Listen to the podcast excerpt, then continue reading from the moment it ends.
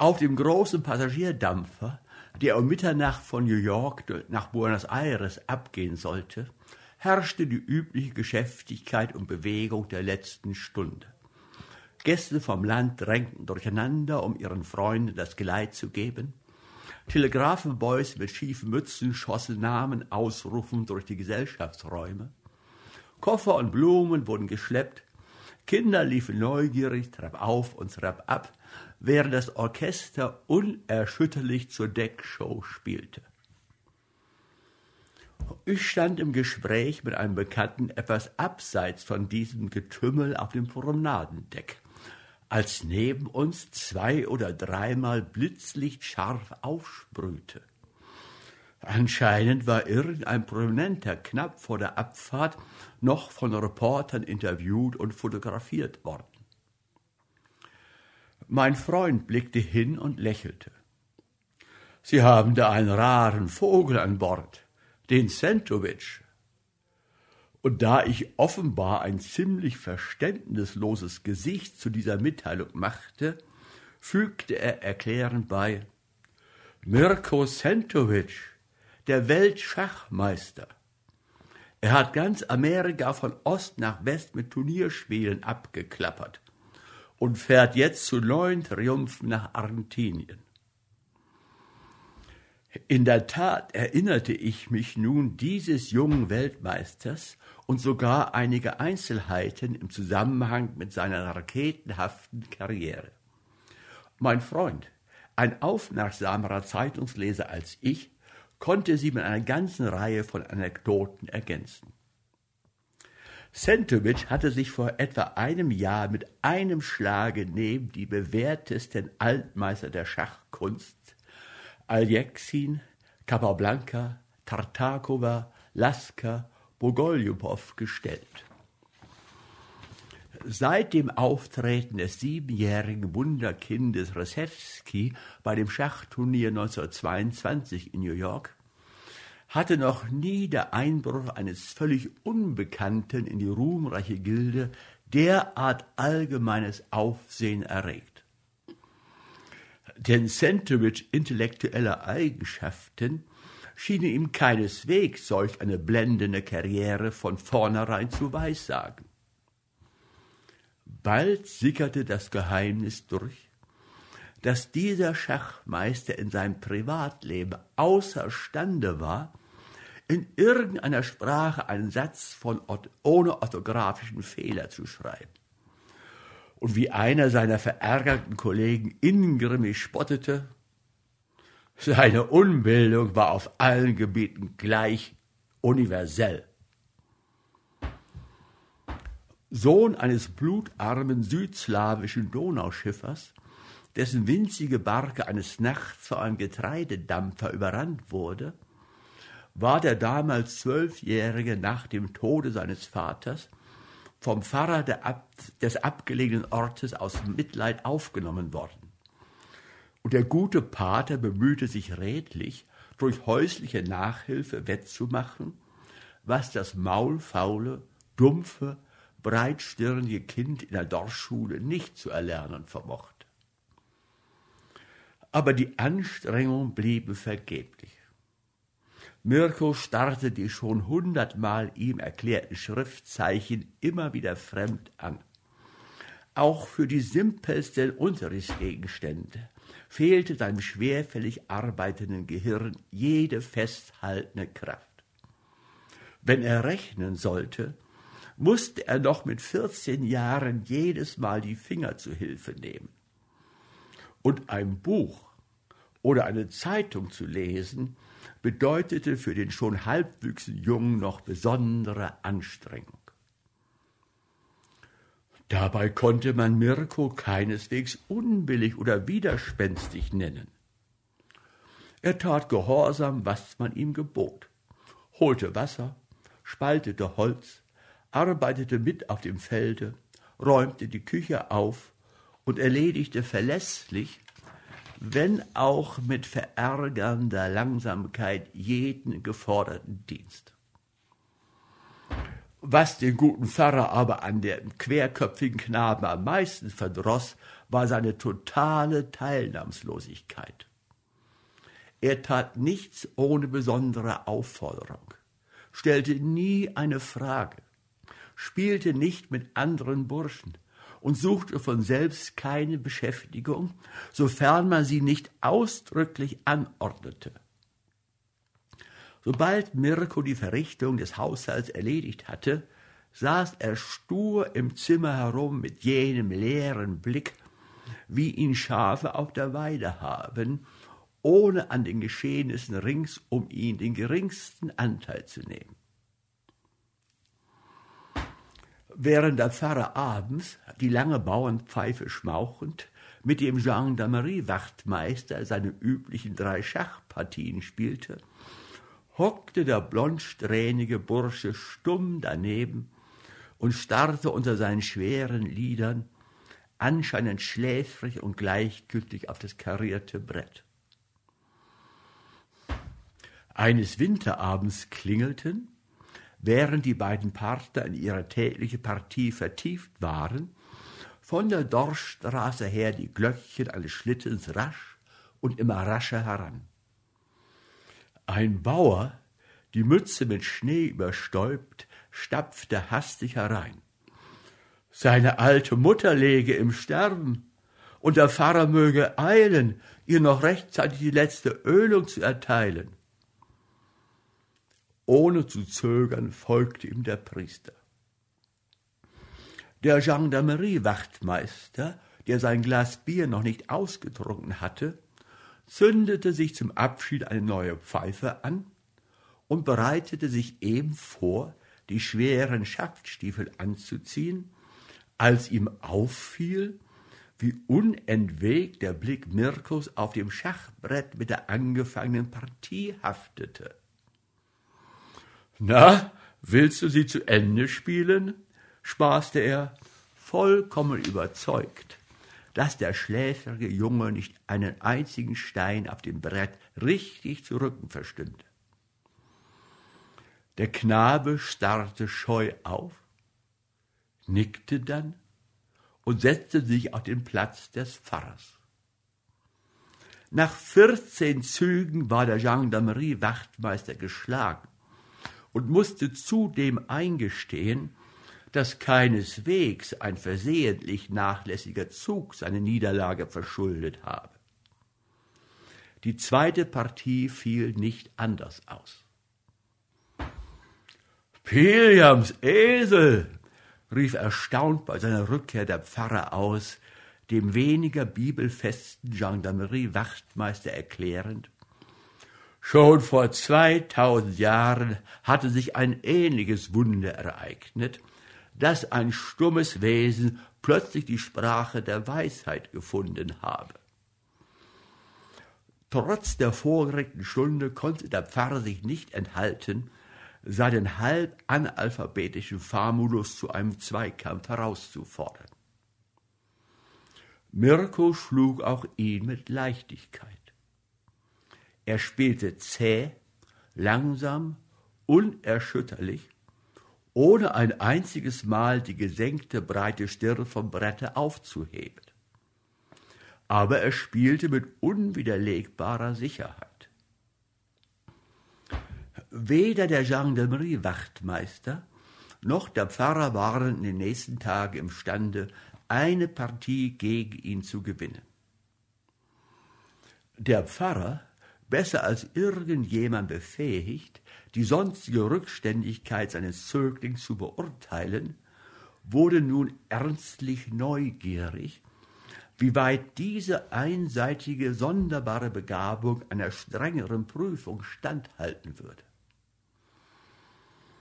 Nachdem er Mirko bei einem Dorfbarbier die struppigen, strohblonden Haare hatte schneiden lassen, um ihn einigermaßen präsentabel zu machen, nahm er ihn in seinem Schlitten mit in die kleine Nachbarstadt, wo er im Café des Hauptplatzes eine Ecke mit engagierten Schachspielern wusste, denen er selbst erfahrungsgemäß nicht gewachsen war. Es erregte bei der ansässigen Runde nicht geringes Staunen, als der Pfarrer den 15-jährigen strohblonden und rotbackigen Burschen in seinem nach innen getragenen Schafspelz und schweren, hohen Schaftstiefel in das Kaffeehaus schob, wo der Junge befremdet mit scheu niedergeschlagenen Augen in einer Ecke stehen blieb, bis man ihn zu einem der Schachtische hinrief. In der ersten Partie wurde Mirko geschlagen, da er die sogenannte silzianische Eröffnung bei dem guten Pfarrer nie gesehen hatte. In der zweiten Partie kam er schon gegen den besten Spieler auf Remis.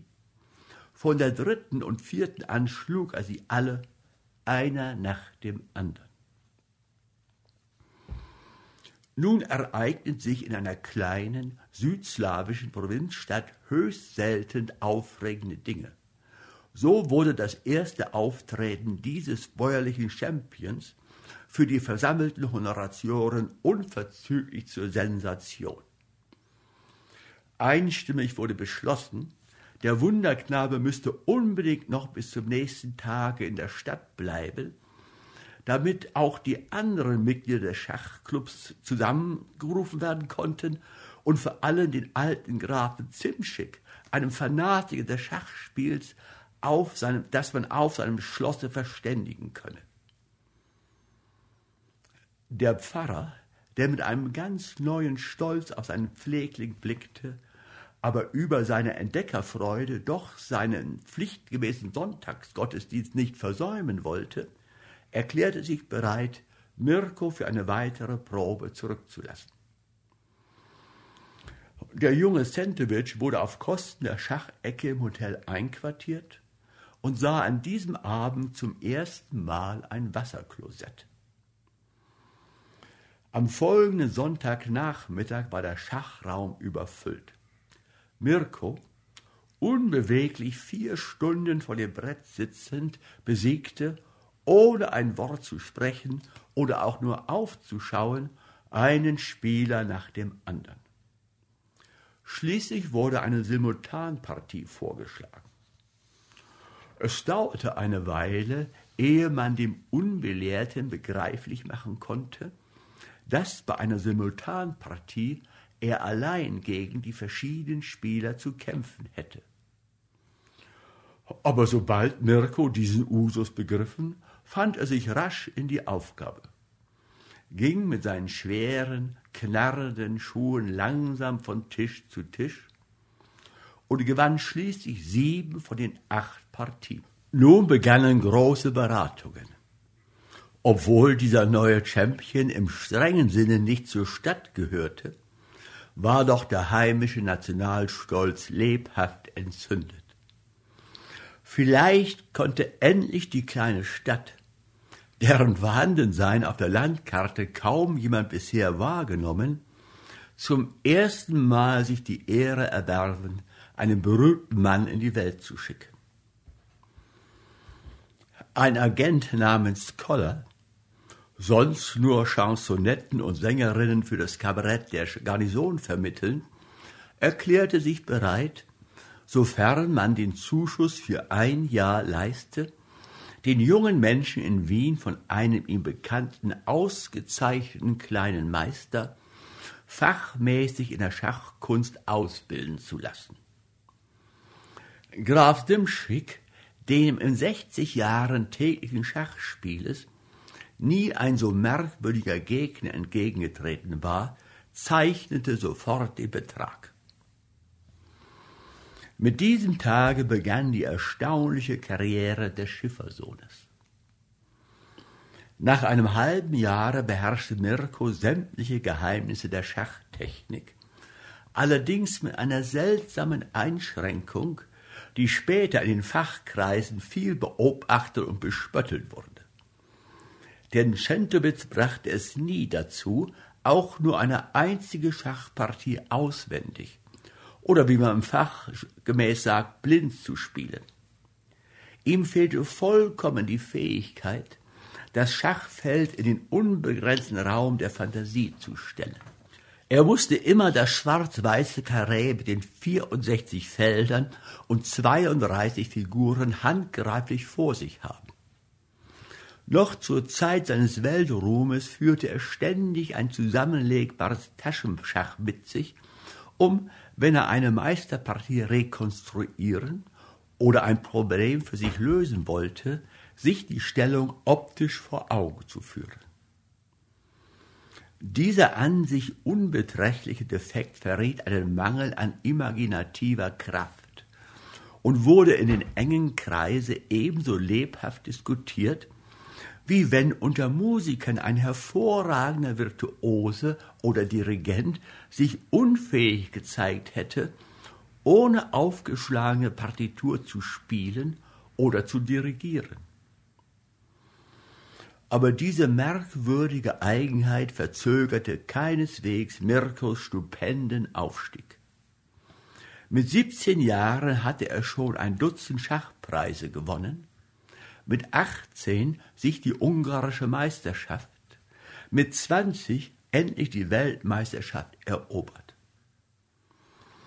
Die verwegensten Champions, jeder einzelne an intellektueller Begabung an Fantasie und Kühnheit ihm unendlich überlegen, erlagen ebenso seiner zähen und kalten Logik wie Napoleon dem schwerfälligen Kutusow, wie Hannibal dem Fabius Cunctator, von dem Livius berichtet, dass er gleichfalls in seiner Kindheit derart auffällige Züge von Phlegma und Schwachsinn gezeigt habe.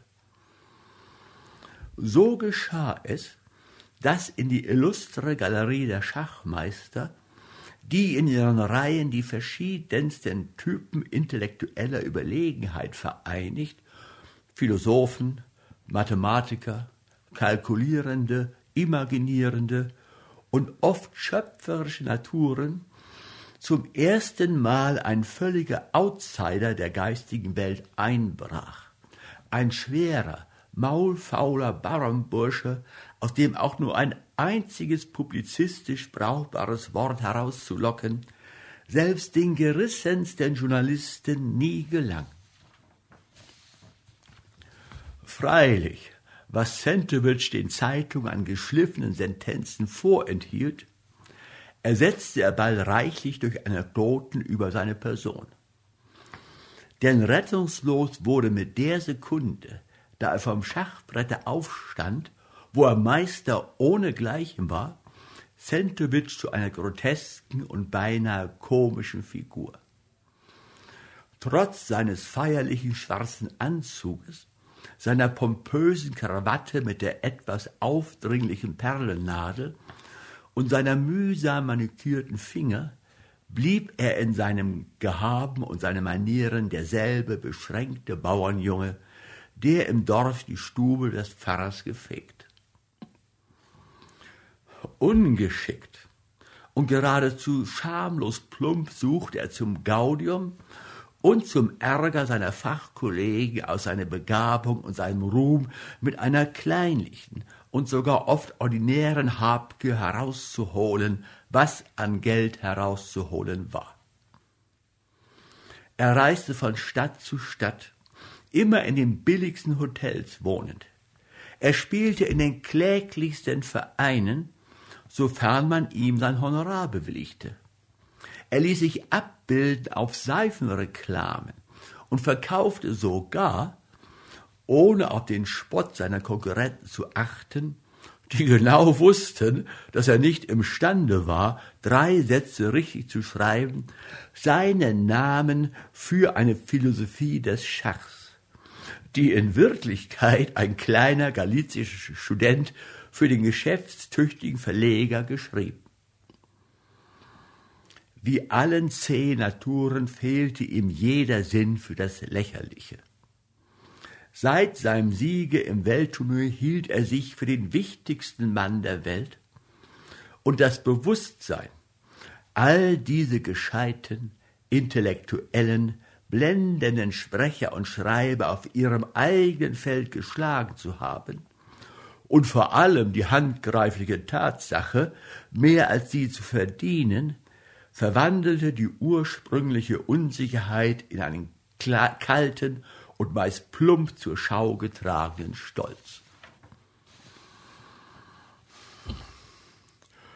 Aber wie sollte ein so rascher Ruhm nicht einen so leeren Kopf beduseln?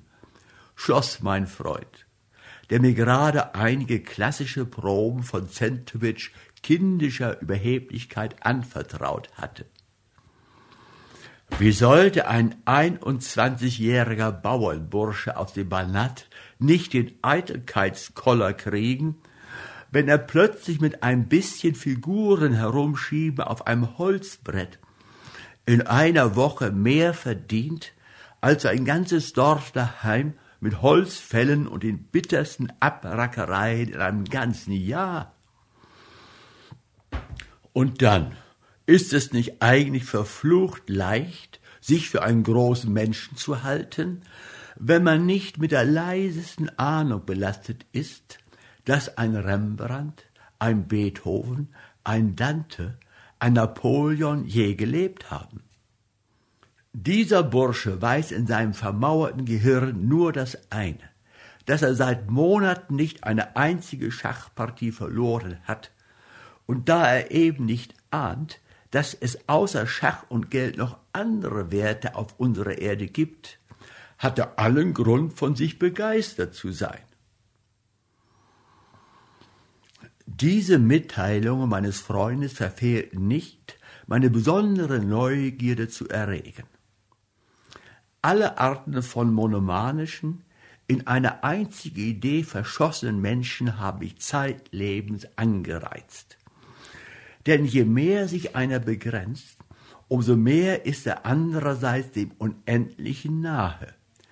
Gerade solche scheinbar Weltabseitigen bauen sich in ihrer besonderen Materie sich termitenhaft eine merkwürdige und durchaus einmalige Verkleinerung der Welt. So machte ich aus meiner Absicht, diese sonderbare Spezie intellektueller Eingleisigkeit auf der zwölftägigen Fahrt bis Rio näher unter die Lupen zu nehmen, kein Hehl. Jedoch, da werden Sie wenig Glück haben, warnte mein Freund. So viel ich weiß, ist es noch keinem gelungen, aus Sentebisch das geringste an psychologischem Material herauszuholen. Hinter all seiner abgründigen Beschränktheit verbirgt dieser gerissene Bauer die große Klugheit, sich keine Blöße zu geben. Und zwar dank der simplen Technik, dass er außer mit Landsleuten seiner eigenen Sphäre, die er sich in kleinen Gasthäusern zusammensucht, jedes Gespräch vermeidet. Wo er einen gebildeten Menschen spürt, kriecht er in sein Schneckenhaus.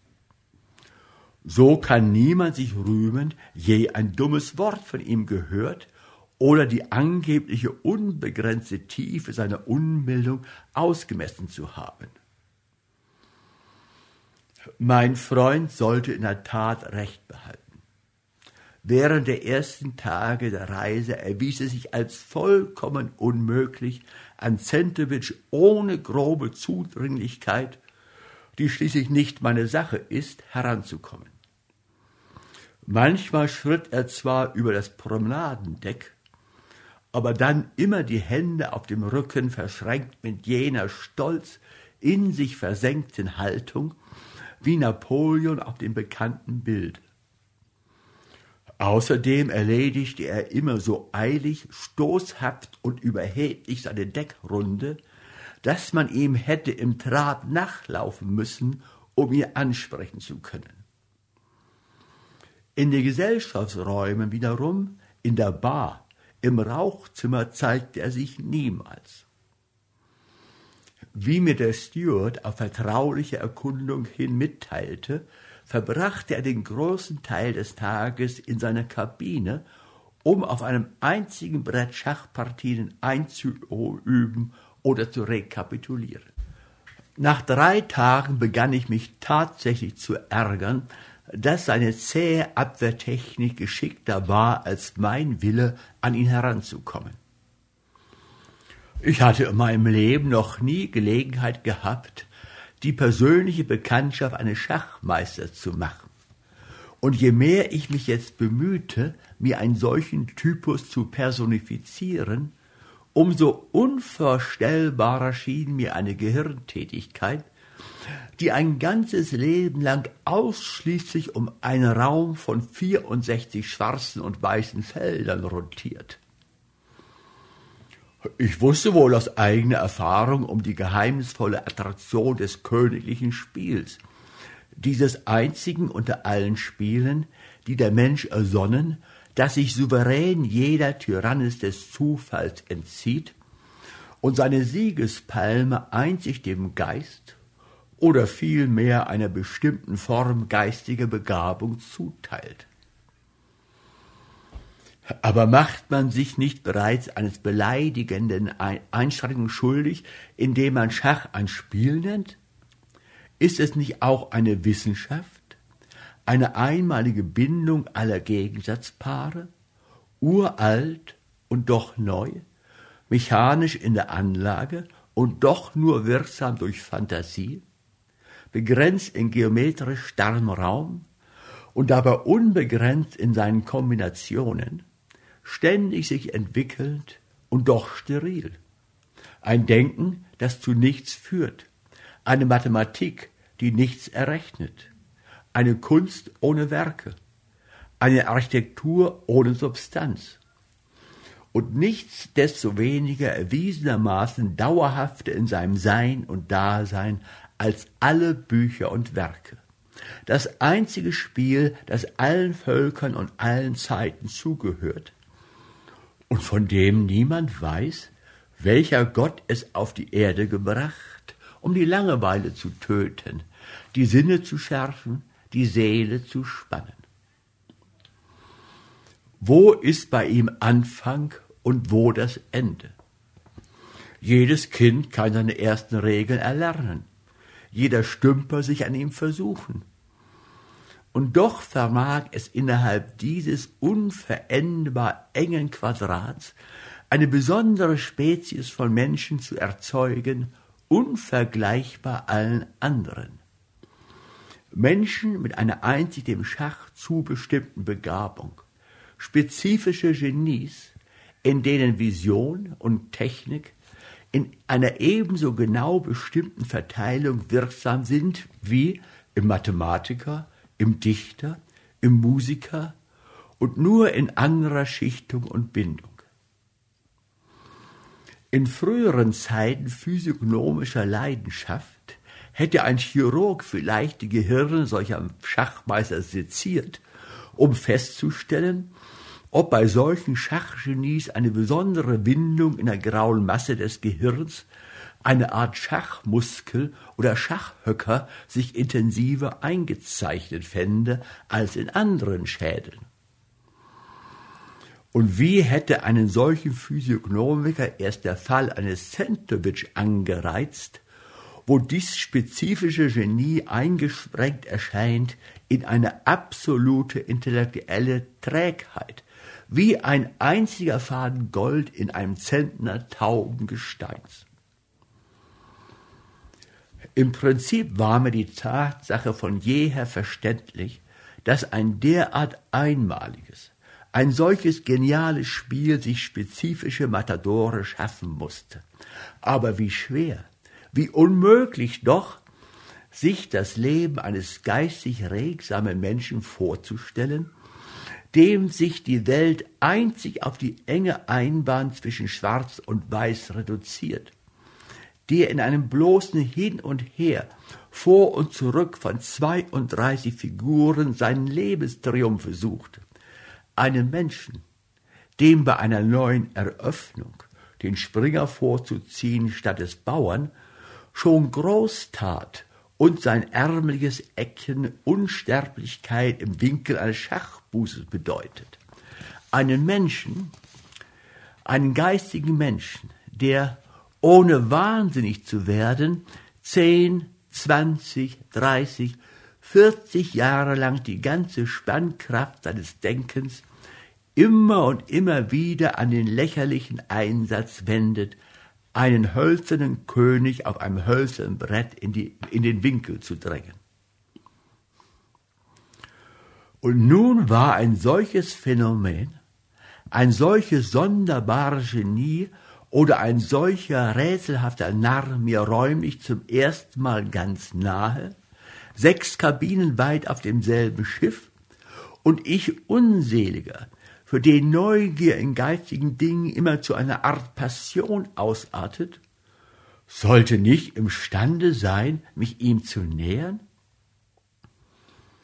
Ich begann mir die absurdesten Listen auszudenken. Etwa ihn in seiner Eitelkeit zu kitzeln, indem ich ihm ein angebliches Interview für eine wichtige Zeitung vortäuschte. Oder bei seiner Habgier zu packen, dadurch, dass ich ihm ein erträgliches Turnier in Schottland proponierte. Aber schließlich erinnerte ich mich, dass die bewährteste Technik der Jäger, den Auerhahn an sich heranzulocken, darin besteht, dass sie seinen Balzschrei nachahmen. Was konnte eigentlich wirksamer sein, um die Aufmerksamkeit eines Schachmeisters auf sich zu ziehen, als indem man selber Schach spielte? Nun bin ich zeitlebens nie ein ernstlicher Schachkünstler gewesen. Und zwar aus dem einfachen Grunde, dass ich mich mit Schach immer bloß leichtfertig und ausschließlich zu meinem Vergnügen befasste. Wenn ich mich vor eine Stunde vor das Brett setzte, geschieht das keineswegs, um mich anzustrengen, sondern im Gegenteil, um mich von geistiger Anspannung zu entlasten. Ich spiele Schach im wahrsten Sinne des Wortes, während die anderen, die wirklichen Schachspieler, Schach ernsten, um ein verwegenes neues Wort in die deutsche Sprache einzuführen. Für Schach ist nun, wie für die Liebe, ein Partner unentbehrlich. Und ich wusste zur Stunde noch nicht, ob sich außer uns andere Schachliebhaber an Bord befänden. Um sie aus ihren Höhlen herauszulocken, stellte ich im Smoking Room eine primitive Falle auf, indem ich mich meiner Frau, obwohl sie noch schwächer spielt als ich, vogelstellerisch vor ein Schachbrett setzte. Und tatsächlich, wir hatten noch nicht sechs Züge getan, so blieb schon jemand im Vorübergehen stehen. Ein zweiter bat die Erlaubnis, zusehen zu dürfen. Schließlich fand sich auch der erwünschte Partner, der mich zu einer Partie herausforderte. Er hieß McConnor und war ein schottischer Tiefbauingenieur, der, wie ich hörte, bei Ölbohrung in Kalifornien sich ein großes Vermögen gemacht hatte. Von äußerem Ansehen ein stämmiger Mensch mit starken, fast quadratisch harten Kinnbacken, kräftigen Zähnen und einer satten Gesichtsfarbe, deren prononzierte Rötlichkeit wahrscheinlich, zumindest teilweise, reichlichem Genuss von Whisky zu verdanken war. Die auffällig breiten, fast athletisch vehementen Schultern machen sich leider auch im Schachspiel charaktermäßig bemerkbar. Denn dieser Mr. McConnor gehörte zu jener Sorte selbstbesessener Erfolgsmenschen, die auch im belanglosesten Spiel eine Niederlage schon als Herabsetzung ihres Persönlichkeitsbewusstseins empfinden. Gewohnt, sich im Leben rücksichtslos durchzusetzen und verwöhnt vom faktischen Erfolg, war dieser massive Self-Made-Man derart unerschütterlich von seiner Überlegenheit durchdrungen, dass jeder Widerstand ihn als ungebührliche Auflehnung und beinahe Beleidigung erregte. Als er die erste Partie verlor, wurde er mürrisch und begann umständlich und diktatorisch zu erklären, dies könne nur durch eine momentane Unaufmerksam geschehen sein. Bei der dritten machte er den Lärm im Nachbarraum für sein Versagen verantwortlich. Nie war er gewillt, eine Partie zu verlieren, ohne sofort Revanche zu fordern. Anfangs amüsierte mich diese ehrgeizige Verbissenheit. Schließlich nahm ich sie nur mehr als unvermeidliche Begleiterscheinung für meine eigentliche Absicht hin, den Weltmeister an unseren Tisch zu locken. Am dritten Tag gelang es und gelang doch nur halb. Sei es, dass Sentowitsch uns vom Pronadendeck aus durch das Bordfenster vor dem Schachbrett beobachtet, oder dass er nur zufälligerweise den Smoking Room mit seiner Anwesenheit beehrte. Jedenfalls trat er, sobald er uns Unberufene seine Kunst ausüben sah, unwillkürlich einen Schritt näher und warf aus dieser gemessenen Distanz einen prüfenden Blick auf unser Brett. McConnor war gerade am Zuge. Und schon dieser eine Zug schien ausreichend, um Zentrowitsch zu belehren, wie wenig ein weiteres Erfolgen unserer dilettantischen Bemühungen seines meisterlichen Interesses würdig sei. Mit derselben selbstverständlichen Geste mit der unser einer in einer Buchhandlung einen angebotenen schlechten Detektivroman weglegt. Ohne ihn auch nur anzublättern, trat er von unserem Tische fort und verließ den Smoking Room. Gewogen und zu leicht befunden, dachte ich mir.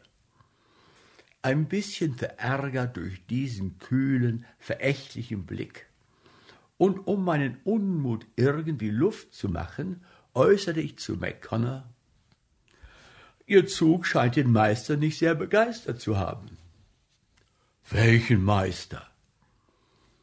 Ich erklärte ihm, jener Herr, der eben an uns vorübergegangen und mit missbilligendem Blick auf unser Spiel gesehen, sei der Schachmeister Sentowitsch gewesen. Nun, fügte ich hinzu, wir beide würden es überstehen und ohne Herzeleid uns mit seiner illustren Verachtung abfinden. Arme Leute müssten eben mit Wasser kochen. Aber zu meiner Überraschung übte auf McConnor meine lässige Mitteilung eine völlig unerwartete Wirkung. Er wurde sofort erregt, vergaß unsere Partie und sein Ehrgeiz begann geradezu hörbar zu pochen. Er habe keine Ahnung gehabt, dass Centowitsch an Bord sei und Centowitsch müsse unbedingt gegen ihn spielen.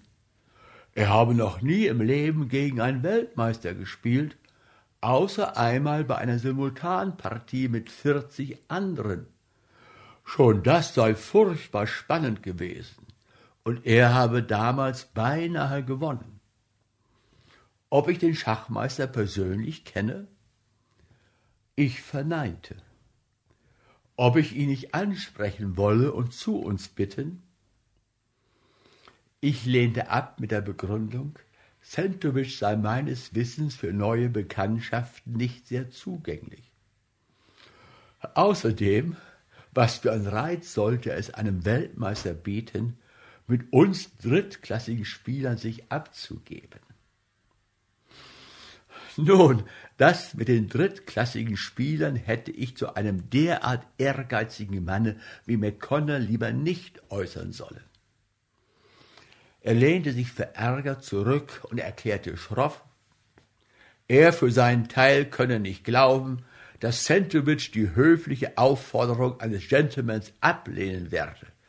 Dafür werde er schon sorgen.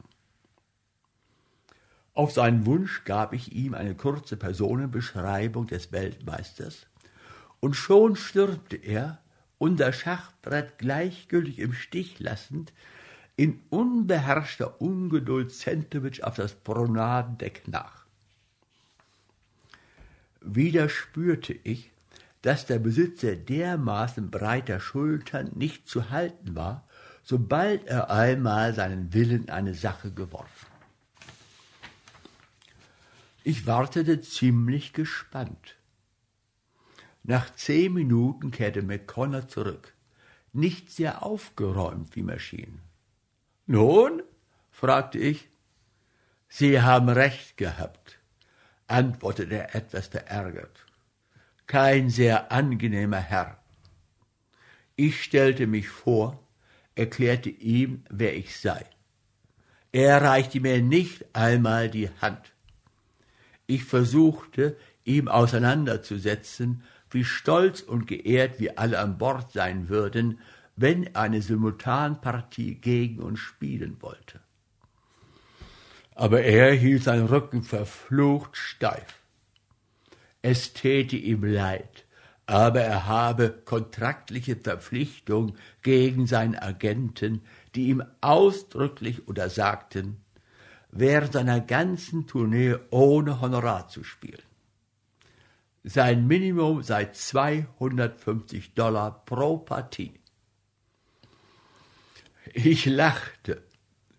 Auf diesen Gedanken wäre ich eigentlich nie geraten, dass Figuren von Schwarz auf Weiß zu schieben ein derart einträgliches Geschäft sein kann.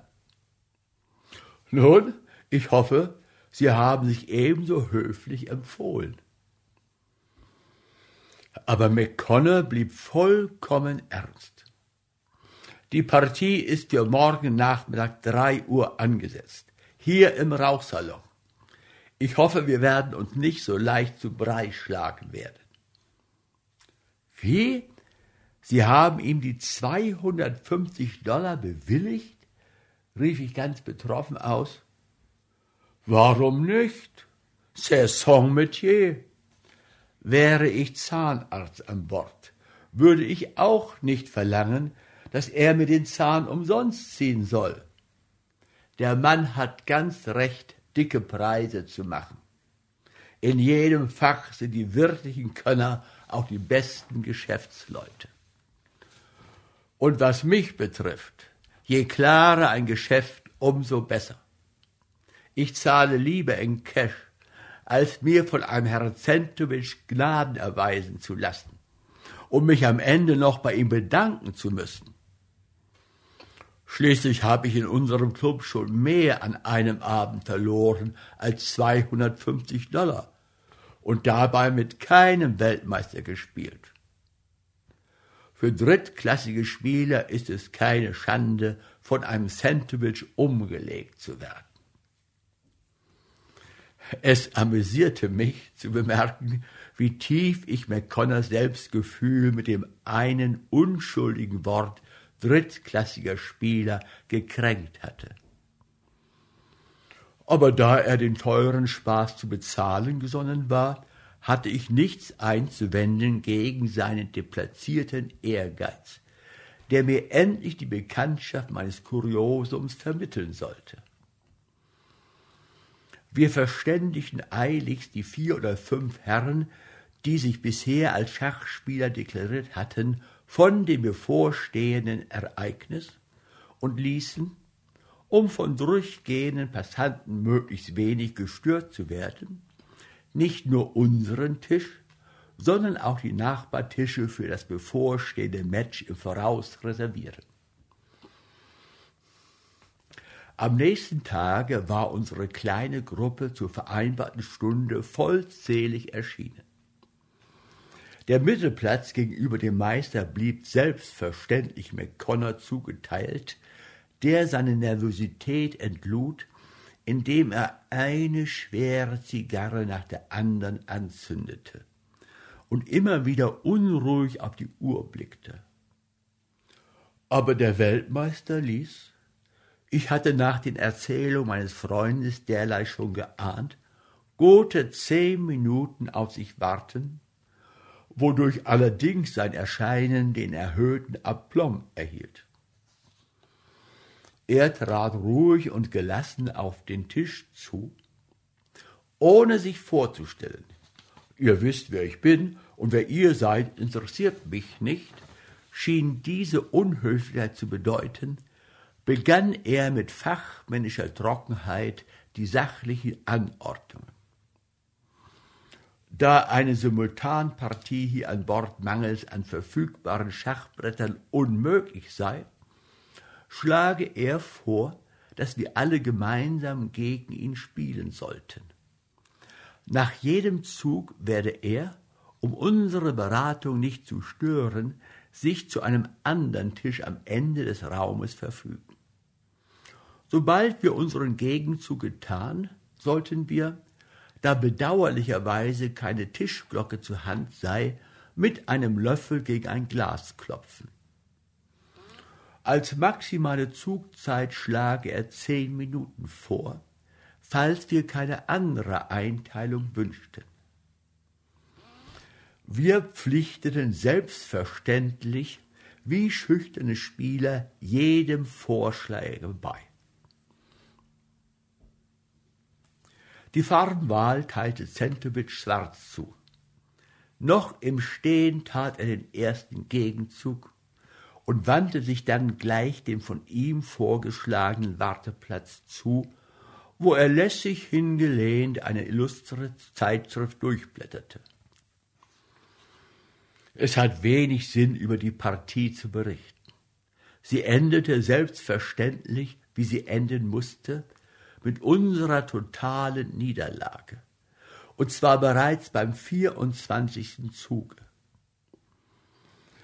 Dass nun ein Weltschachmeister ein halbes Dutzend mittlerer oder untermittlerer Spieler mit der linken Hand niederfegt, war an sich wenig erstaunlich. Verdrießlich wirkte eigentlich auf uns alle nur die herablassende Art, mit der Sentowitsch es uns allzu deutlich fühlen ließ, dass er uns mit der linken Hand erledigte. Er warf jedes Mal nur einen scheinbar flüchtigen Blick auf das Brett, sah an uns so lässig vorbei, als ob wir selbst tote Holzfiguren wären, und diese impedimente Geste erinnerte unwillkürlich an die, mit der man einen räudigen Hund abgewendeten Blickes einen Brocken zuwirft. Bei einiger Feinfühligkeit hätte er meiner Meinung nach uns auf Fehler aufmerksam machen können oder durch ein freundliches Wort aufmuntern. Aber auch nach Beendigung der Partie äußerte dieser unmenschliche Schachautomat keine Silbe, sondern wartete, nachdem er matt gesagt, regungslos vor dem Tische, ob man noch eine zweite Partie von ihm wünschte. Schon war ich aufgestanden, um hilflos, wie man immer gegen dickfällige Grobheit bleibt, durch eine Geste anzudeuten, dass mit diesem erledigten Dollargeschäft wenigstens meinerseits das Vergnügen unserer Bekanntschaft beendet sei.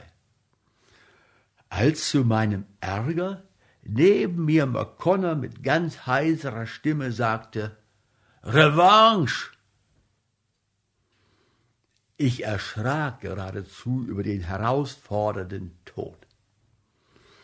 Tatsächlich bot McConnor in diesem Augenblick eher den Eindruck eines Boxers vor dem Losschlagen als den eines höflichen Gentlemans. War es die unangenehme Art der Behandlung, die uns Zentowitsch hatte zuteil werden lassen, oder nur sein pathologisch reizbarer Ehrgeiz? Jedenfalls war McConnors Wesen vollkommen verändert. Rot im Gesicht bis hoch hinauf an der Stirnhaar, die Nüstern von inneren Druck stark aufgespannt, transpirierte er sichtlich, und von den verbissenen Lippen schnitt sich scharf eine Falte gegen sein kämpferisch vorgerecktes Kinn. Ich erkannte beunruhigt in seinem Auge jenes Flackern unbeherrschter Leidenschaft, wie sie sonst nur Menschen am Roulette-Tisch ergreift, wenn zum sechsten oder siebenten Mal bei immer verdoppeltem Einsatz nicht die richtige Farbe kommt. In diesem Augenblick wusste ich, dieser fanatisch Ehrgeizige würde, und sollte es ihm sein ganzes Vermögen kosten, gegen Centovic so lange spielen und spielen und spielen, einfach oder dubliert, bis er wenigstens ein einziges Mal eine Partie gewonnen. Wenn Centovic durchhielt, so hatte er an McConnor eine Goldgrube gefunden, aus der er bis Buenos Aires ein paar tausend Dollar schaufeln konnte. Centovic blieb unbewegt. Bitte, antwortet er höflich, die Herren spielen jetzt schwarz. Centovic blieb unbewegt. Bitte, antwortete er höflich, die Herren spielen jetzt schwarz. Auch die zweite Partie bot kein verändertes Bild, außer dass durch einige Neugierige unser Kreis nicht nur größer, sondern auch lebhafter geworden war. McConnor blickte so starr auf das Brett, als wollte er die Figuren mit seinem Willen zu gewinnen magnetisieren. Ich spürte ihm an, dass er auch tausend Dollar begeistert geopfert hätte für den Lustschrei Matt gegen den kaltschnäuzigen Gegner. Merkwürdigerweise ging etwas von seiner verbissenen Erregung unbewusst in uns über. Jeder einzelne Zug wurde ungleich leidenschaftlicher diskutiert als vordem. Immer hielten wir noch im letzten Moment einer den anderen zurück, ehe wir uns einigten, das Zeichen zu geben, das Centovic an unseren Tisch zurückrief. Allmählich waren wir beim 37. Zuge angelangt, und zu unserer eigenen Überraschung war eine Konstellation eingetreten, die verblüffend vorteilhaft schien, weil es uns gelungen war, den Bauern der C-Linie auf das vorletzte Feld C2 zu bringen. Wir brauchten ihn nur vorzuschieben auf C1, um eine neue Dame zu gewinnen. Ganz behaglich war uns freilich nicht bei dieser allzu offenkundigen Chance. Wir argwöhnten einmütig, dieser scheinbar von uns errungene Vorteil müsse von Centovic, der doch die Situation viel weitblickender übersah, mit Absicht uns als Angelhaken zugeschoben sein. Aber trotz angestrengtem gemeinsamen Suchen und Diskutieren vermochten wir die versteckte Finte nicht wahrzunehmen. Schließlich Schon knapp am Rande der verabredeten Überlegungsfrist entschlossen wir uns, den Zug zu wagen. Schon rührte McConnor den Bauern an, um ihn auf das letzte Feld zu schieben, als er sich je am Arm gepackt fühlte und jemand leise und heftig flüsterte, um Gottes Willen, nicht! Unwillkürlich wandten wir uns alle um ein Herr von etwa 45 Jahren, dessen schmales, scharfes Gesicht mir schon vordem auf der Deckpromenade durch seine merkwürdige, fast kreidige Blässe aufgefallen war, musste in den letzten Minuten, indes wir unsere ganze Aufmerksamkeit dem Problem zuwandten, zu uns getreten sein. Hastig fügte er, unseren Blick spürend hinzu. Wenn Sie jetzt eine Dame machen, schlägt er sie sofort mit dem Läufer C1.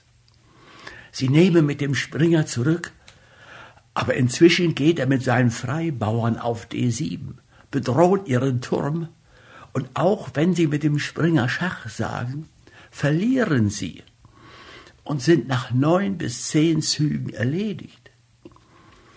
Es ist beinahe dieselbe Konstellation, wie sie Aljeksin gegen Bogoljubow 1922 im Pystianer Großturnier initiiert hat. McConnor ließ erstaunt die Hand von dem Finger und starrte, nicht minder verwundert als wir alle, auf den Mann, der, ein wie, der wie ein unvermuteter Engel helfend vom Himmel kam. Jemand, der auf neun Züge im Voraus ein Matt berechnen konnte musste ein Fachmann ersten Ranges sein. Vielleicht sogar ein Konkurrent um die Meisterschaft, der zum gleichen Turnier reiste. Und sein plötzliches Kommen und Eingreifen, gerade in einem so kritischen Moment, hatte etwas fast Übernatürliches. Als erster fasste sich McConnor. Was würden Sie raten? flüsterte er aufgeregt. Nicht gleich vorziehen, sondern zunächst ausweichen. Vor allem mit dem König abrücken aus der gefährdeten Linie von G8 auf H7. Er wird wahrscheinlich den Angriff dann auf die andere Flanke hinüberwerfen. Aber das parieren sie mit Turm C8, C4. Das kostet ihn zwei Tempi, einen Bauern und damit die Überlegenheit. Dann steht Freibauer gegen Freibauer. Und wenn sie sich richtig defensiv halten, kommen sie noch ein Remis. Mehr ist nicht rauszuholen. Wir staunten abermals. Die Präzision, nicht minder als die Raschheit seiner Berechnung hatte etwas Verwirrendes. Es war, als ob er die Züge aus einem gedruckten Buch ablesen würde. Immerhin wirkte die unvermutete Chance, dank seines Eingreifens unserer Partie gegen einen Weltmeister auf Remis zu bringen, zauberisch. Einmütig rückten wir zur Seite, um ihm freieren Blick auf das Brett zu gewähren. Noch einmal fragte McConnor. Also König G8 auf H7? Jawohl, ausweichen vor allem. McConnor gehorchte und wir klopften an das Glas. Santovic trat mit seinem gewohnt gleichmütigen Schritt an unseren Tisch und maß mit einem einzigen Blick den Gegenzug.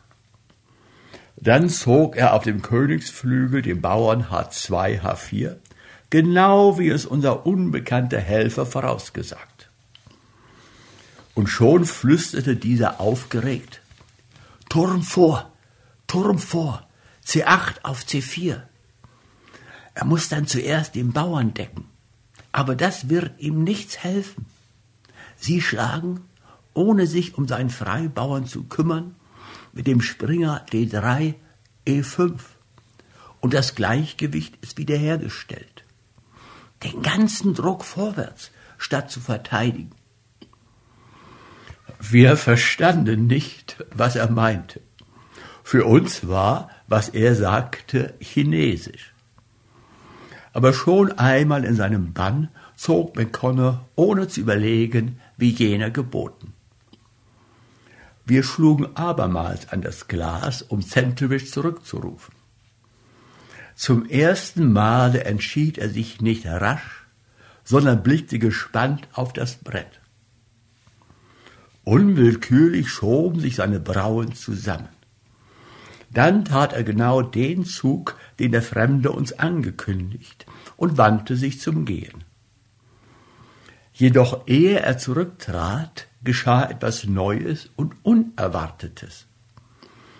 Fentovic hob den Blick und musterte unsere Reihen. Offenbar wollte er herausfinden, wer ihm mit einem Male so energischen Widerstand leistete. Von diesem Augenblick an wuchs unsere Erregung ins Ungemessene. Bisher hatten wir ohne ernstliche Hoffnung gespielt. Nun aber trieb der Gedanke, den kalten Hochmut Zentowitz zu brechen, uns eine fliegende Hitze durch alle Pulse. Schon aber hatte unser Freund den nächsten Zug angeordnet, und wir konnten, die Finger zitterten mir, als ich den Löffel an das Glas schlug, Centowich zurückrufen. Und nun kam unser erster Triumph. Centowich der bisher immer nur im Stehen gespielt, zögerte, zögerte und setzte sich schließlich nieder. Er setzte sich langsam und schwerfällig. Damit aber war schon rein körperlich das bisherige von oben herab zwischen ihm und uns aufgehoben. Wir hatten ihn genötigt, sich wenigstens räumlich auf eine Ebene mit uns zu begeben. Er überlegte lange, die Augen unbeweglich auf das Brett gesenkt, so dass man kaum mehr die Pupillen unter den schwarzen Lidern wahrnehmen konnte. Und im angestrengten Nachdenken öffnete sich ihm allmählich der Mund, was seinem runden Gesicht ein etwas einfältiges Aussehen gab. Centovich überlegte einige Minuten, dann tat er seinen Zug und stand auf. Und schon flüsterte unser Freund, ein Hinhaltezug, gut gedacht, aber nicht darauf eingehen, Abtausch forcieren, unbedingt Abtausch, dann können wir auf Remis, und kein Gott kann ihm helfen. McConnor gehorchte. Es begann in den nächsten Zügen zwischen den beiden. Wir anderen waren längst zu leeren Statisten herabgesunken, ein uns unverständliches Hin und Her. Nach etwa sieben Zügen sah Sentowitsch nach längerem Nachdenken auf und erklärte Remis. Einen Augenblick herrschte totale Stille. Man hörte plötzlich die Wellen rauschen und das Radio aus dem Salon herüberjatzen. Man vernahm jeden Schritt vom Promenadendeck und das leise, feine Sausen des Winds, der durch die Fugen der Fenster fuhr. Keiner von uns atmete. Es war zu plötzlich gekommen und wir alle noch geradezu erschrocken über das Unwahrscheinliche, dass dieser Unbekannte dem Weltmeister in einer schon halb verlorenen Partie seinen Willen aufgezwungen haben sollte. McConnell lehnte sich mit einem Ruck zurück, der zurückgehaltene Atem fuhr ihm hörbar in einem beglückten Ah von den Lippen. Ich wiederum beobachtete Zentowitsch. Schon bei den letzten Zügen hatte mir geschienen, als ob er blässer geworden sei. Aber er verstand sich gut zusammenzuhalten. Er verharrte in seiner scheinbar gleichmütigen Starre und fragte nur in lässigster Weise, während er die Figuren mit ruhiger Hand vom Brette schob, Wünschen die Herren noch eine dritte Partie? Er stellte die Frage rein sachlich, rein geschäftlich. Aber das Merkwürdige war, er hatte dabei nicht McConnor angeblickt, sondern scharf und gerade das Auge gegen unseren Retter gehoben. Wie ein Pferd am festeren Sitz einen neuen, einen besseren Reiter, musste er an den letzten Zügen seinen wirklichen, seinen eigentlichen Gegner erkannt haben. Unwillkürlich folgten wir seinem Blick und sahen gespannt auf den Fremden. Jedoch ehe dieser sich besinnen oder gar antworten konnte, hatte in seiner ehrgeizigen Erregung McConnor schon triumphierend ihm zugerufen, Selbstverständlich! Aber jetzt müssen Sie allein gegen ihn spielen. Sie allein gegen Sentowitsch. Doch nun ereignete sich etwas Unvorhergesehenes. Der Fremde, der merkwürdigerweise noch immer angestrengt auf das schon abgeräumte Schachbett starrte, schrak auf, da er alle Blicke auf sich gerichtet und sich so begeistert angesprochen fühlte. Seine Züge verwirrten sich. Auf keinen Fall, meine Herren, stammelte er sichtlich betroffen. Das ist völlig ausgeschlossen. Ich komme gar nicht in Betracht. Ich habe seit zwanzig, nein, fünfundzwanzig Jahren vor keinem Schachbrett gesessen.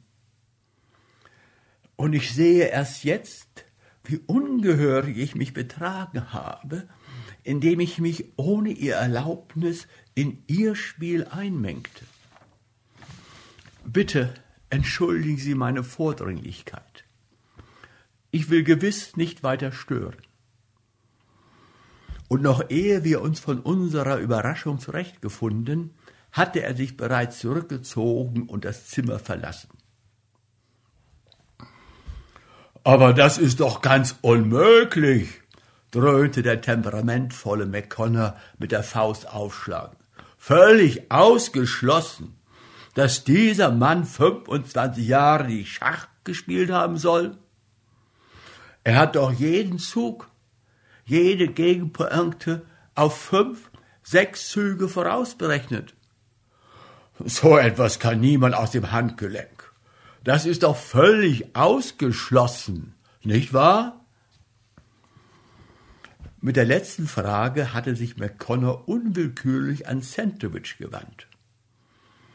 Aber der Weltmeister blieb unerschütterlich kühl.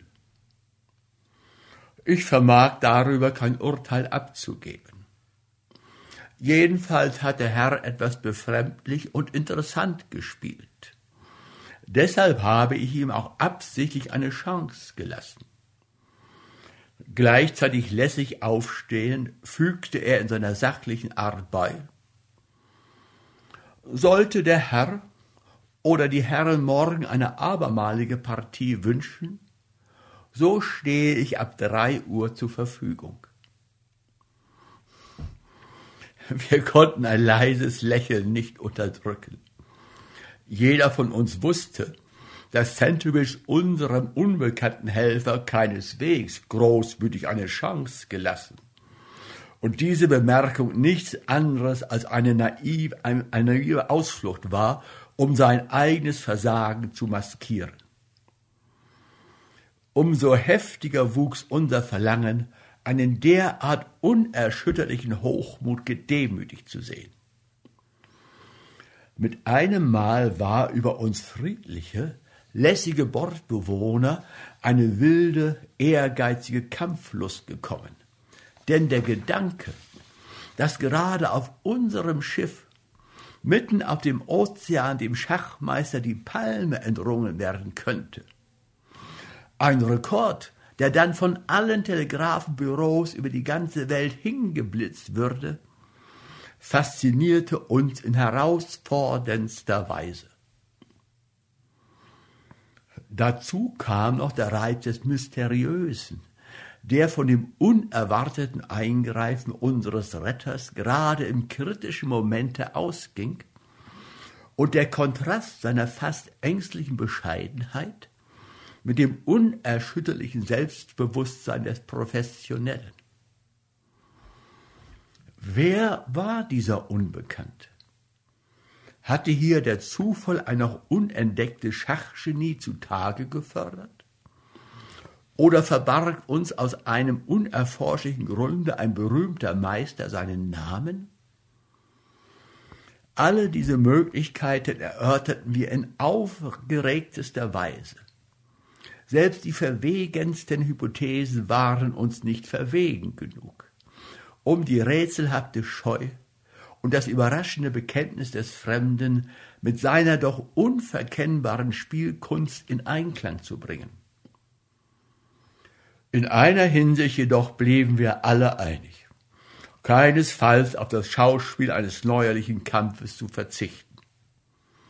Wir beschlossen, alles zu versuchen, damit unser Helfer am nächsten Tage eine Partie gegen Sentovic spiele für deren materielles Risiko McConnor aufzukommen sich verpflichtete.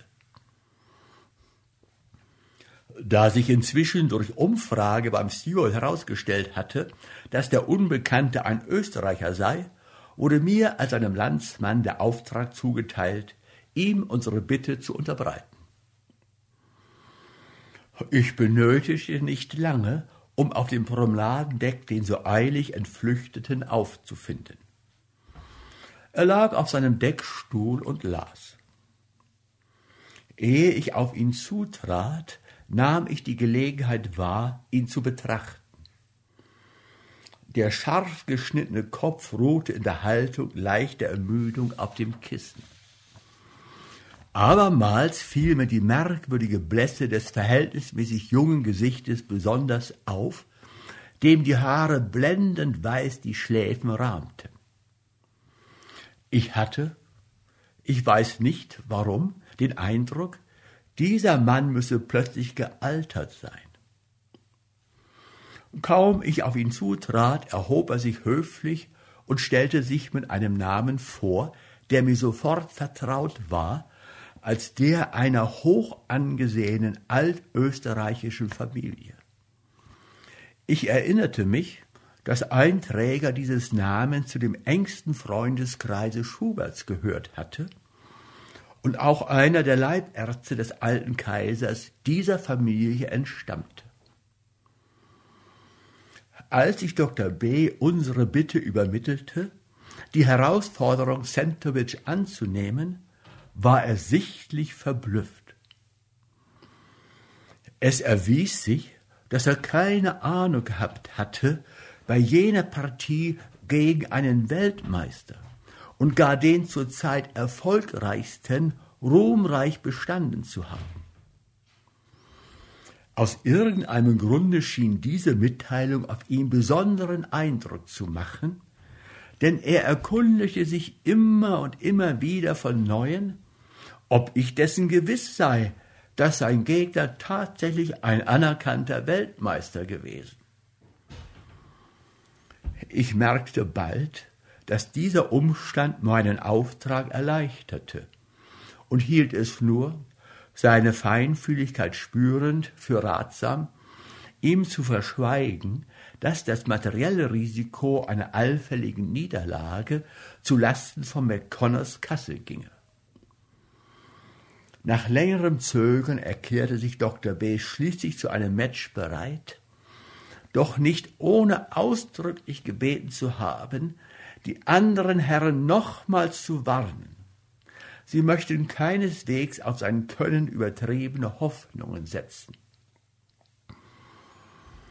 Denn, fügte er mit einem versonnenen Lächeln hinzu, ich weiß wahrhaftig nicht, ob ich fähig bin, eine Schachpartie nach allen Regeln richtig zu spielen. Bitte, glauben Sie mir, dass es keineswegs falsche Bescheidenheit war, wenn ich sagte, dass ich seit meiner Gymnasialzeit, also seit mehr als zwanzig Jahren, keine Schachfigur mehr berührt habe und selbst zu jener Zeit galt ich bloß als Spieler ohne sonderliche Begabung. Er sagte dies in einer so natürlichen Weise, dass ich nicht den leisesten Zweifel an seiner Aufrichtigkeit hegen durfte. Dennoch konnte ich nicht umhin, meiner Verwunderung Ausdruck zu geben, wie genau er an jede einzelne Kombination der verschiedensten Meister sich erinnern könne. Immerhin müsse er sich doch wenigstens theoretisch mit Schach viel beschäftigt haben. Dr. B. lächelte abermals in jener merkwürdig traumhaften Art. Viel beschäftigt, weiß Gott, das kann man wohl sagen, dass ich mich mit Schach viel beschäftigt habe. Aber das geschah unter ganz besonderen, ja völlig einmaligen Umständen. Es war dies eine ziemlich komplizierte Geschichte. Und sie könnte allenfalls als kleiner Beitrag gelten zu unserer lieblichen großen Zeit. Wenn Sie eine halbe Stunde Geduld haben. Er hatte auf den Deckstuhl neben sich gedeutet. Gerne folgte ich seiner Einladung. Wir waren ohne Nachbarn. Dr. B. nahm die Lesebrille von den Augen, legte sie zur Seite und begann. Sie waren so freundlich zu äußern, dass Sie sich als Wiener des Namens meiner Familie erinnerten.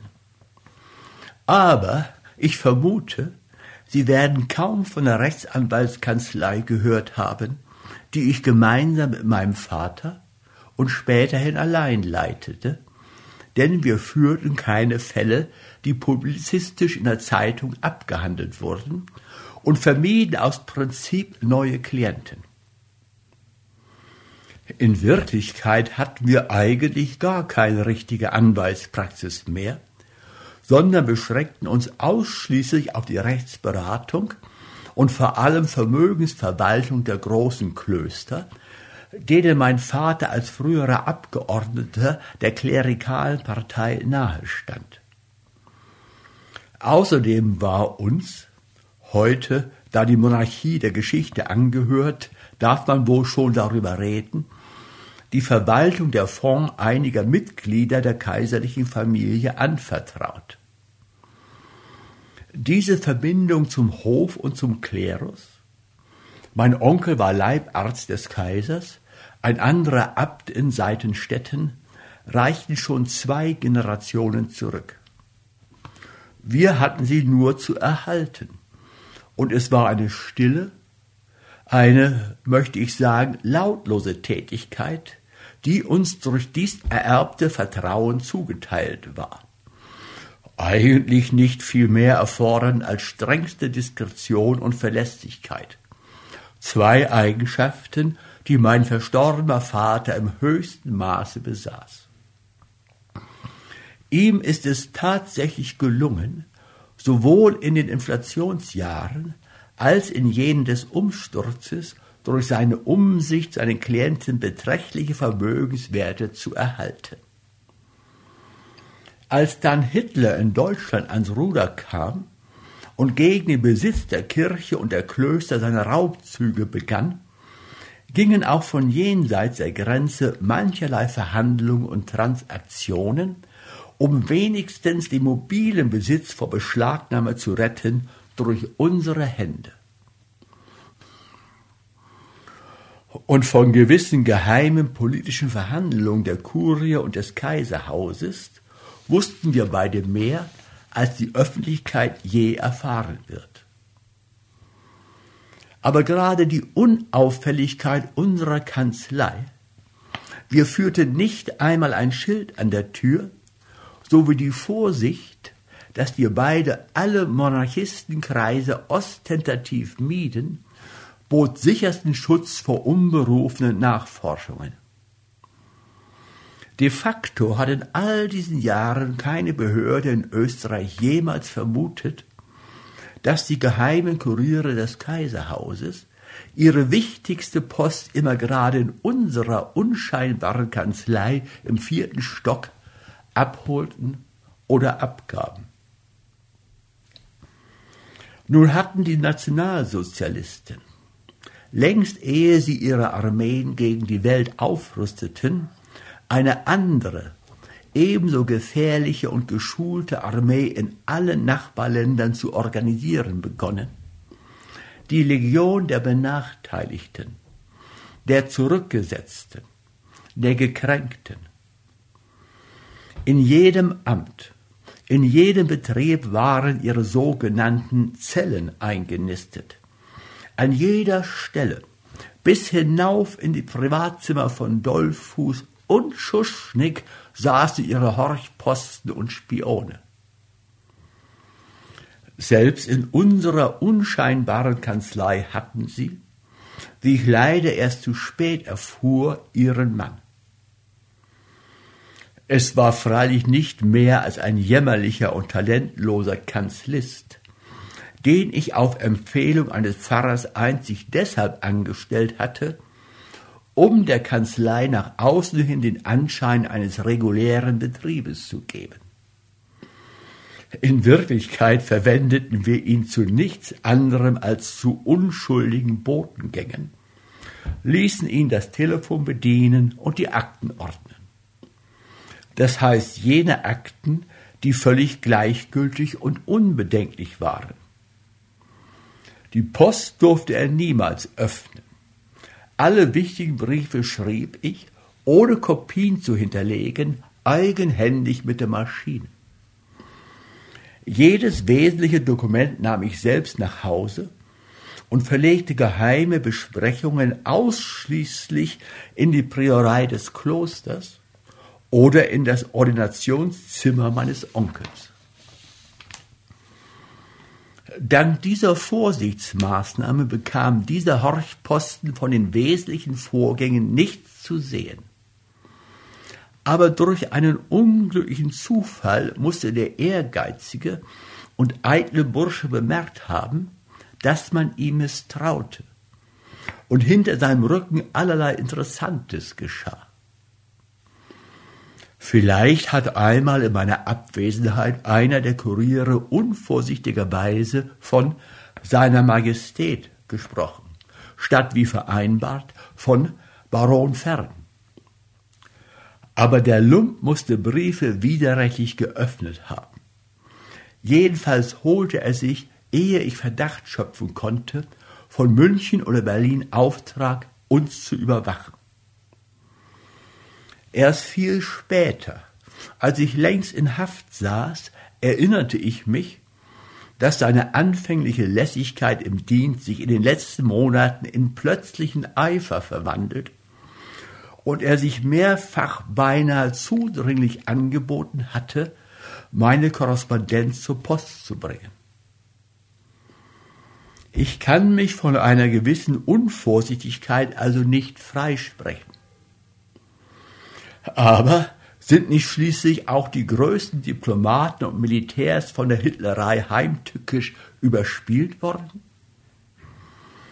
Wie genau und liebevoll die Gestapo mir längst ihre Aufmerksamkeit zugewandt hatte, erwies dann äußerst handgreiflich der Umstand, dass noch am selben Abend, da Schuschnigg seine Abdankung bekannt gab, und einen Tag, ehe Hitler in Wien einzog, ich bereits von SS-Leuten festgenommen war.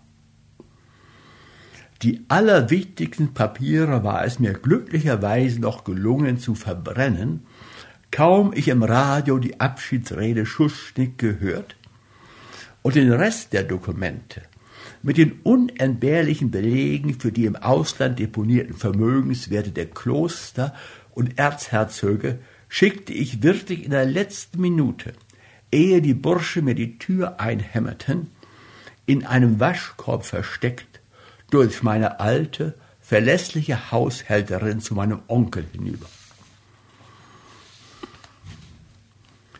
Dr. B. unterbrach, um sich eine Zigarre anzuzünden.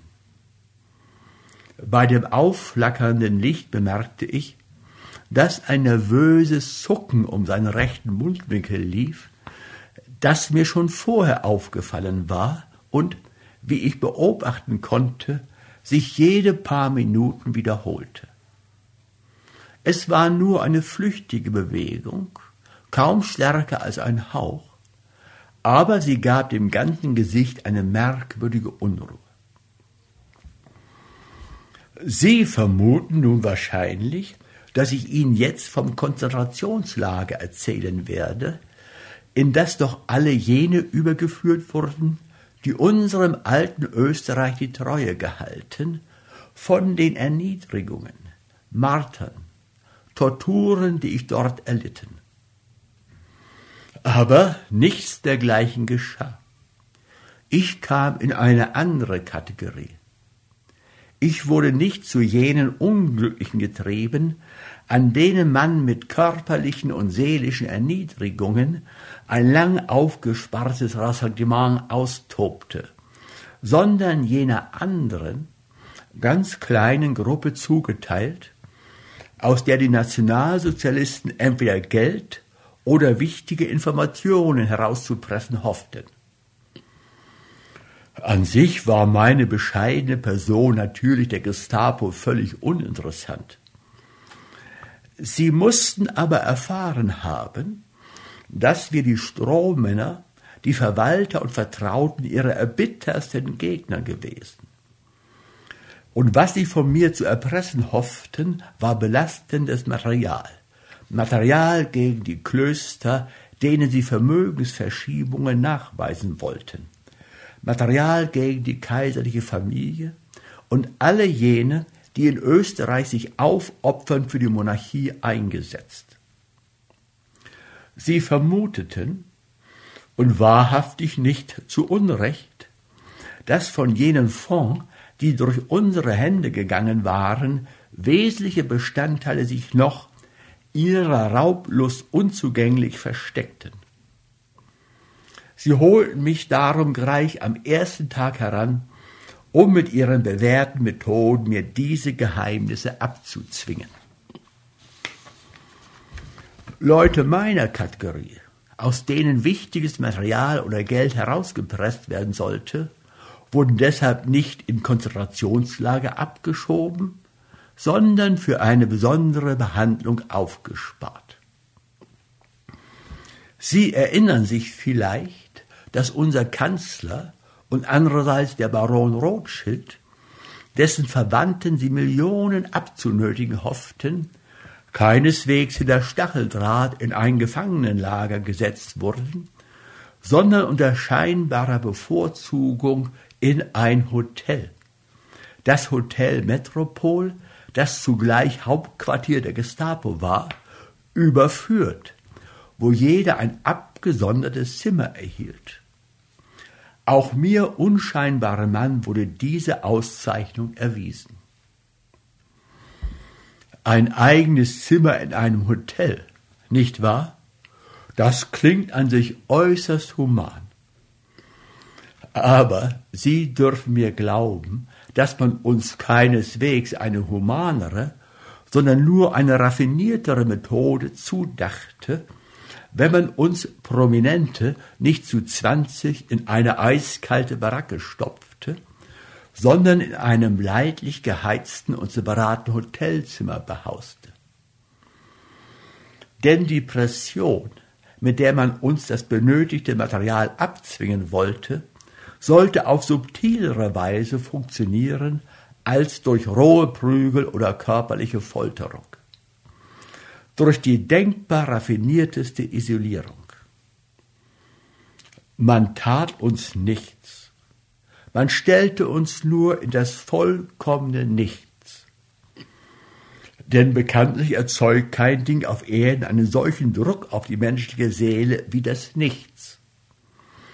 Indem man uns jeden Einzelnen in ein völliges Vakuum sperrte, in ein Zimmer, das hermetisch von der Außenwelt abgeschlossen war, sollte statt von außen durch Prügel und Kälte jener Druck von innen erzeugt werden, der uns schließlich die Lippen aufsprengt. Auf den ersten Blick sah das mir zugewiesene Zimmer durchaus nicht unbehaglich aus. Es hatte eine Tür, ein Bett, einen Sessel, eine Waschschüssel, ein vergittertes Fenster aber die Tür blieb Tag und Nacht verschlossen. Auf dem Tisch durfte kein Buch, keine Zeitung, kein Blatt Papier, kein Bleistift liegen. Das Fenster starrte eine Feuermauer an. Rings um mein Ich und selbst an meinem eigenen Körper war das vollkommene Nichts konstruiert. Man hatte mir jeden Gegenstand abgenommen. Die Uhr, damit ich nicht wisse um die Zeit, dem Bleistift, dass ich nicht etwa schreiben könne, das Messer, damit ich mir nicht die Adern öffnen könne. Selbst die kleinste Betäubung, wie eine Zigarette, wurde mir versagt. Nie sah ich außer dem Wärter, der kein Wort sprechen und auf keine Frage antworten durfte, ein menschliches Gesicht. Nie hörte ich eine menschliche Stimme. Auge, Ohr, alle Sinne bekam er von morgens bis nachts und von nachts bis morgens nicht die geringste Nahrung. Man blieb mit sich, mit seinem Körper und den vier oder fünf stummen Gegenständen, Tisch, Bett, Fenster, Waschschüssel rettungslos allein. Man lebte wie ein Taucher unter der Glasglocke im schwarzen Ozean dieses Schweigens. Und wie ein Taucher sogar, der schon ahnt, dass das Seil nach der Außenwelt abgerissen ist, und er nie zurückgeholt werden wird aus der lautlosen Tiefe. Es gab nichts zu tun, nichts zu hören, nichts zu sehen. Überall und ununterbrochen war um einen das Nichts, die völlige raumlose und zeitlose Leere. Man ging auf und ab, und mit einem gingen die Gedanken auf und ab, auf und ab, immer wieder. Aber selbst Gedanken, so substanzlos sie scheinen, brauchen einen Stützpunkt, sonst beginnen sie zu rotieren und sinnlos um sich selbst zu kreisen. Auch sie ertragen nicht das Nichts. Man wartete auf etwas von morgens bis abends und es geschah nichts. Man wartete wieder und wieder, es geschah nichts.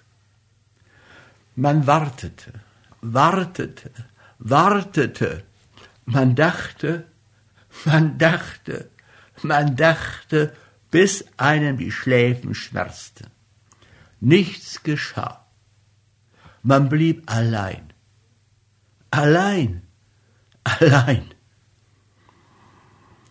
Das dauerte 14 Tage, die ich außerhalb der Zeit, außerhalb der Welt lebte. Wäre damals ein Krieg ausgebrochen, ich hätte es nicht erfahren. Meine Welt bestand doch nur aus Tisch, Tür, Bett, Waschschüssel, Sessel, Fenster und Wand. Und immer starrte ich auf dieselbe Tapete an derselben Wand. Jede Linie ihres gezackten Musters hat sich wie mit ehernem Stichel eingegraben bis in die innerste Falte meines Gehirns. So oft habe ich sie angestarrt.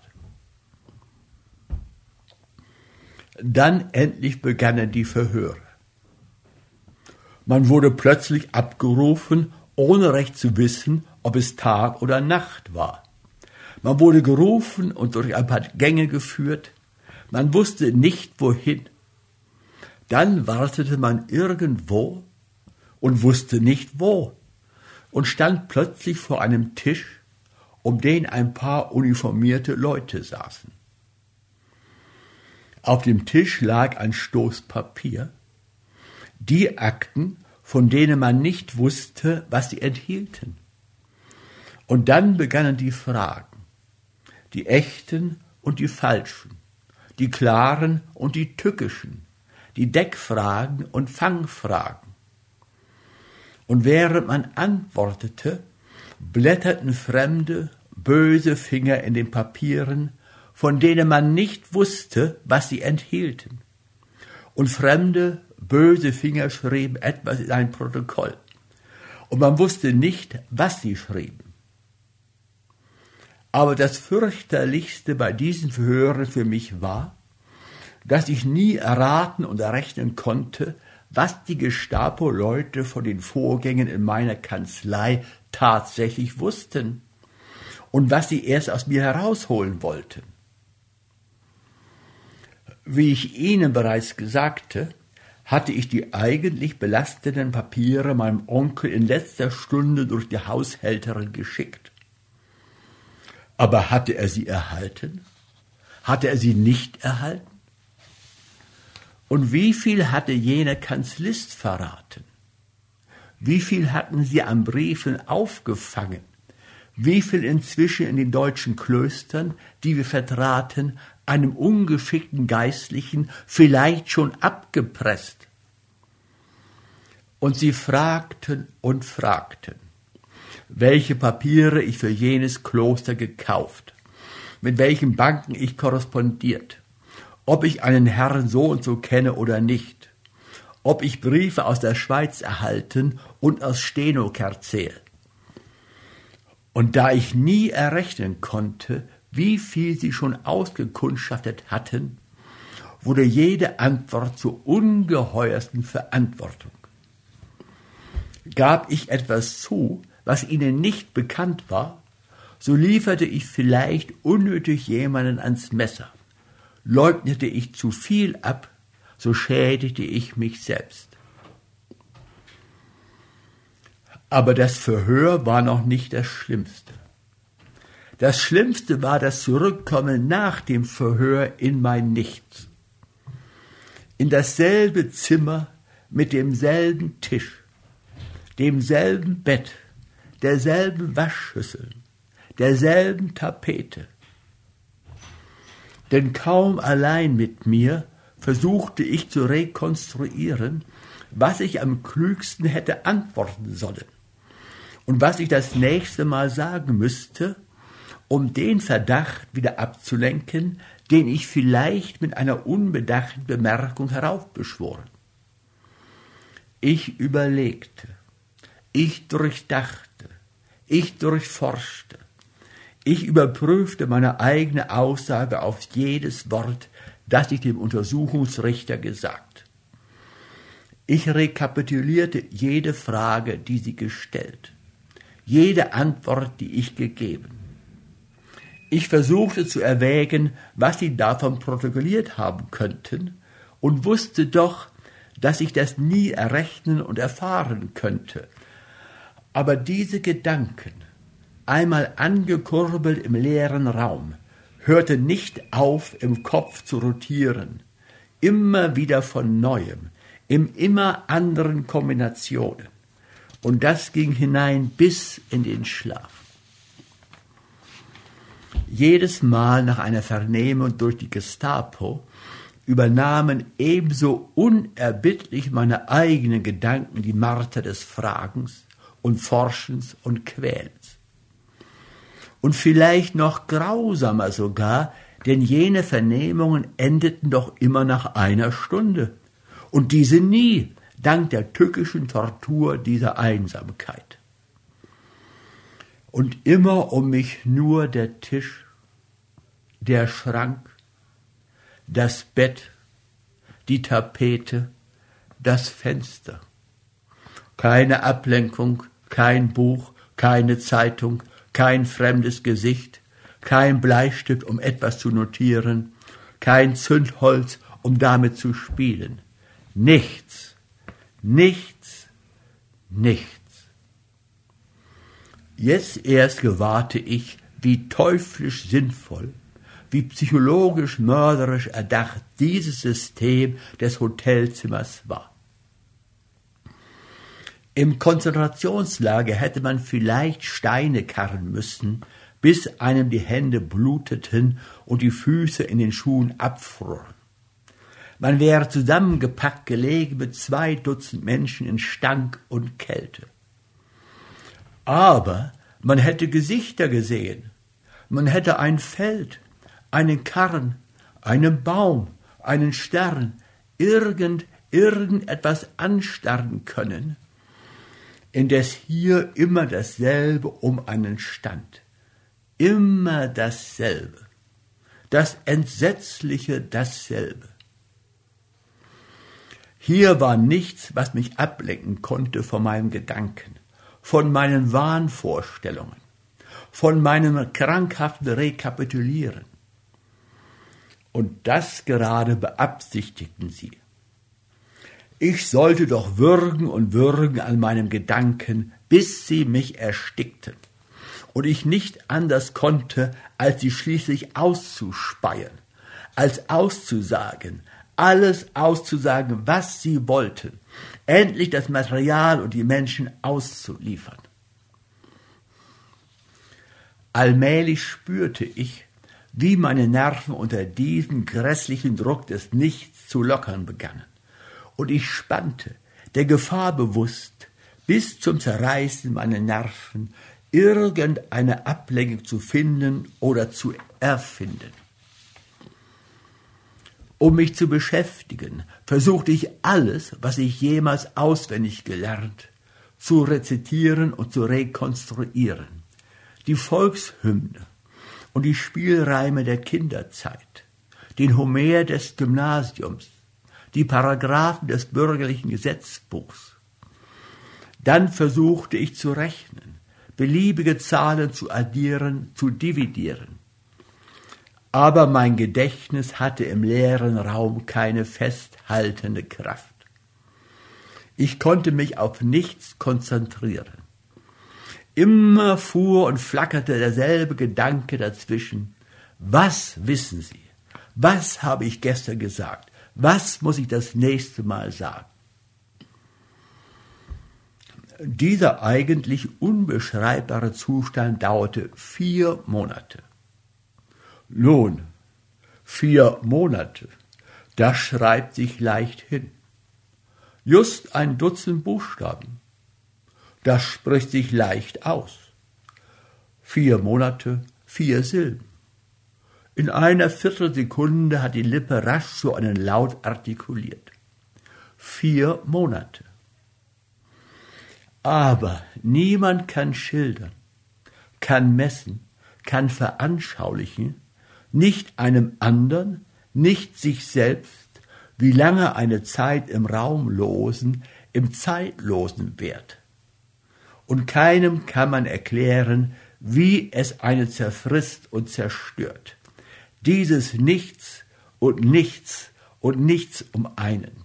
Dies immer nur Tisch und Bett und Waschschüssel und Tapete.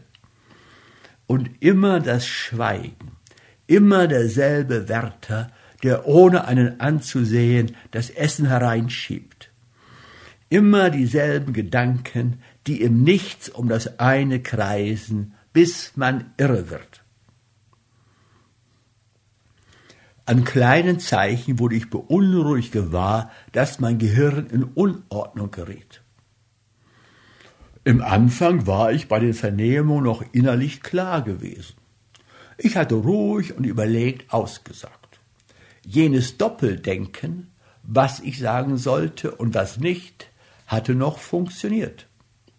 Jetzt konnte ich schon die einfachsten Sätze nur mehr stammelnd artikulieren. Denn während ich aussagte, starrte ich hypnotisiert auf die Feder, die protokollierend über das Papier lief, als wollte ich meinen eigenen Worten nachlaufen. Ich spürte, meine Kraft ließ nach.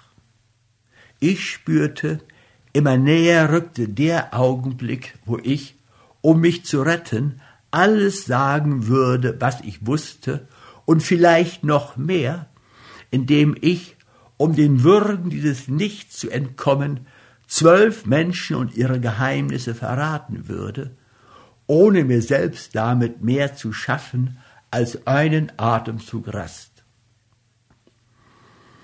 An einem Abend war es wirklich schon so weit.